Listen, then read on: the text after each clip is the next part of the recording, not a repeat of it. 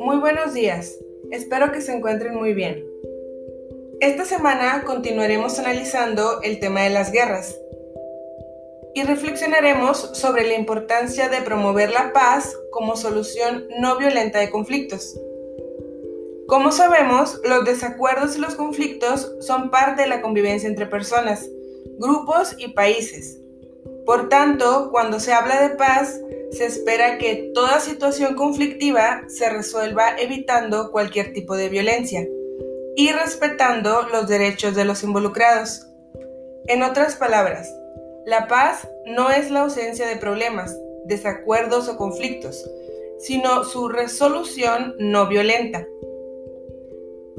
Como hemos analizado, las consecuencias de las guerras y conflictos violentos han generado reacciones a favor de la paz.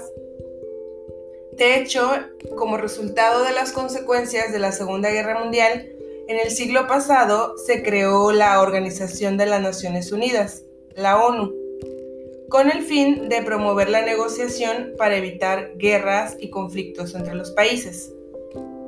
También en la sociedad civil han nacido movimientos pacifistas que trabajan tanto en el interior de los países como en el ámbito internacional buscando formas no violentas de solucionar los diversos conflictos que surgen entre las sociedades para evitar guerras.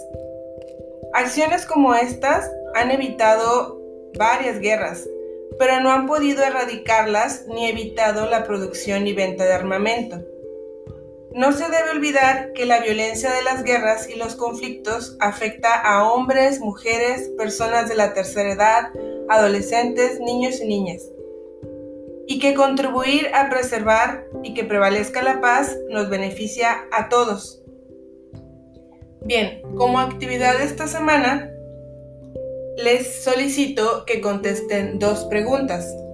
Para dar respuesta a esas dos preguntas deberán de grabar un audio mínimo de un minuto y máximo de dos minutos, en el que den respuesta a los siguientes cuestionamientos. ¿Ustedes qué opinan sobre las guerras? ¿Creen que las guerras se pueden evitar? ¿Y cómo podrían evitarse? Argumenten su respuesta. Este audio que graben lo enviarán a Classroom tal cual como agregan sus tareas cada semana, solo que en este caso será en un archivo de audio. Si tienen dudas o comentarios respecto a cómo subir su audio, pueden eh, agregar en los comentarios de esta publicación.